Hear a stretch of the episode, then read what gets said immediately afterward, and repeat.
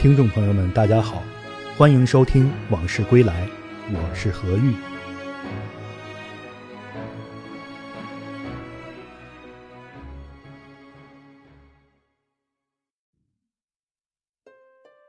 福州人萨振兵，当过三个月北洋政府代总理。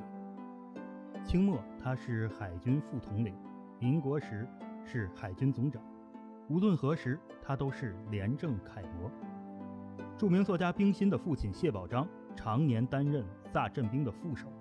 冰心年轻时专门写过文章称赞萨振兵的廉政，说：“我不愿提出我所耳闻目见的无数种种的贪污事实，我只愿高捧出一个清廉高峻的人格，使我们那些与贪污斗争的朋友们抬头望时不生寂寞之感。”萨振兵啊，祖籍山西代县，色目人，萨氏家族，生于福建闽侯。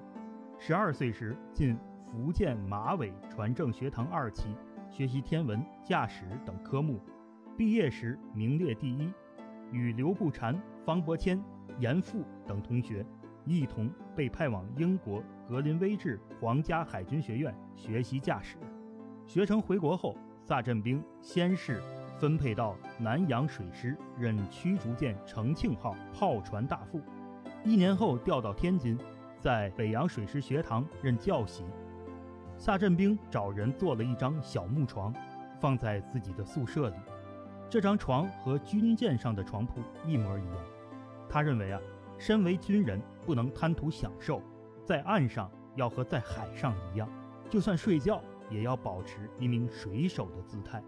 萨振兵给学生们讲课非常认真，还常常带着学生们去实际操练。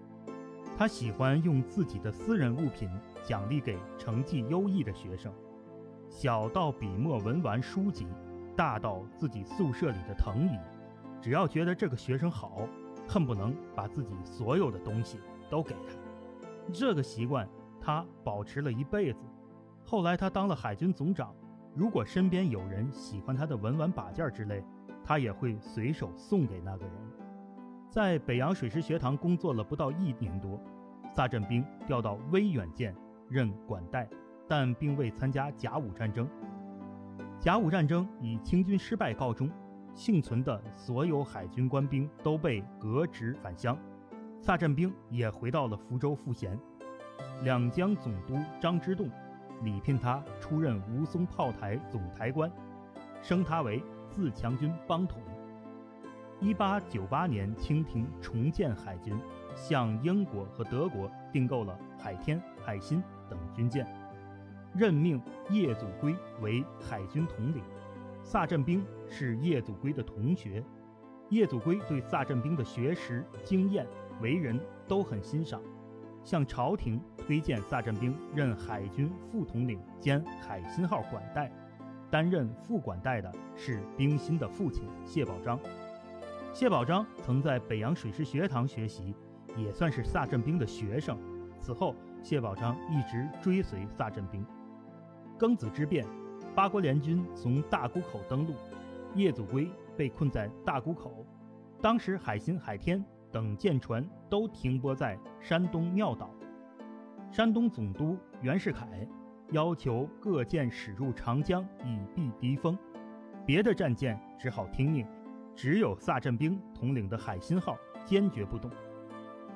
海心舰士兵担心八国联军进攻，军心动摇，聚众请愿，也想南下避敌。萨振兵手持军刀从船舱中走出来，高声大喝。我要是再听到有谁说要避敌，斩立决。萨振兵素来爱兵如子，突然发怒，船上所有的人都惊呆了，再也没有人敢闹事。但无论如何，大清江山已是风雨飘摇。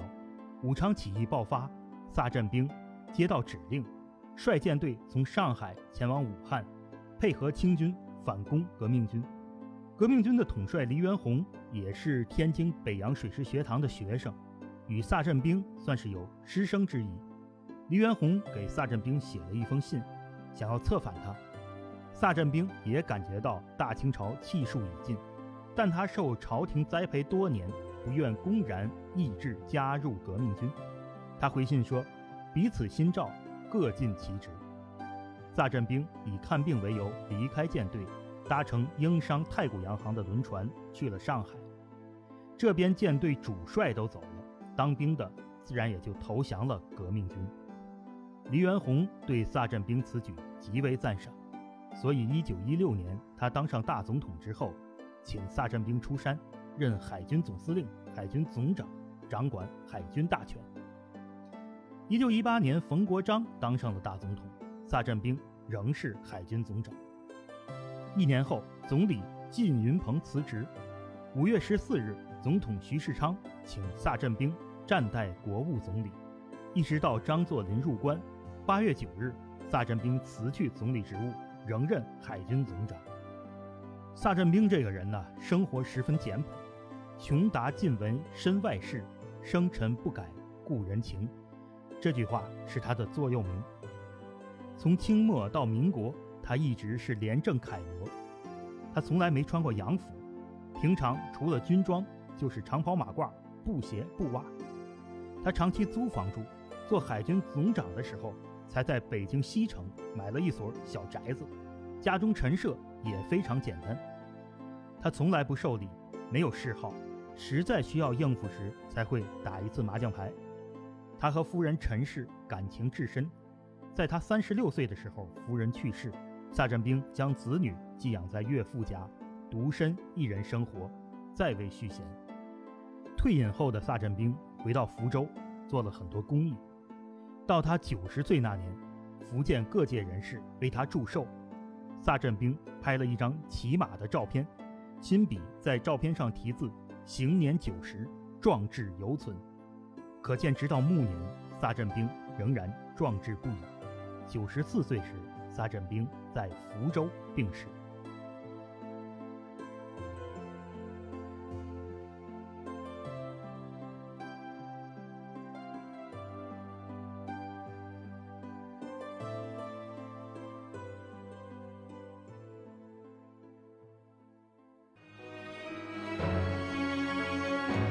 今天的这段往事就聊到这儿，我们下次再见。